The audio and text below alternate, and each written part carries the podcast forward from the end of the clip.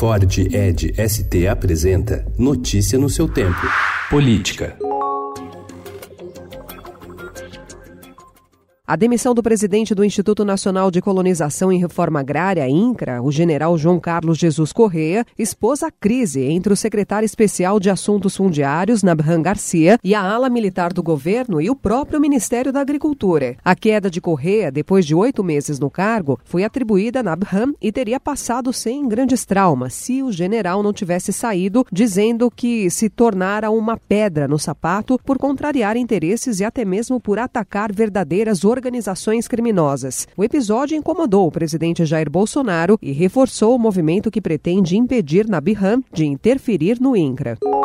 Chefe do setor de índios isolados pede demissão. Em carta à direção da FUNAI, Francisco Ribeiro cita a precarização e fragilização do serviço de proteção a indígenas.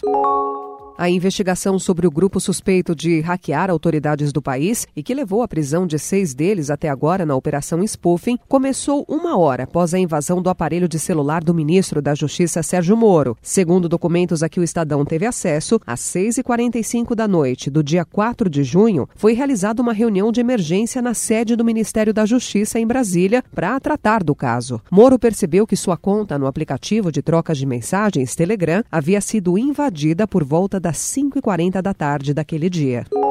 Ouvido ontem na condição de delator pelo juiz federal Valisney Oliveira, da 10 Vara Federal de Brasília, o empresário Marcelo Odebrecht ratificou a versão anterior sobre o pagamento de propina em favor do ex-presidente Luiz Inácio Lula da Silva como resultado da liberação de financiamento do BNDES para projetos da empresa em Angola, na África. Lula é réu em dois processos penais abertos na Justiça de Brasília.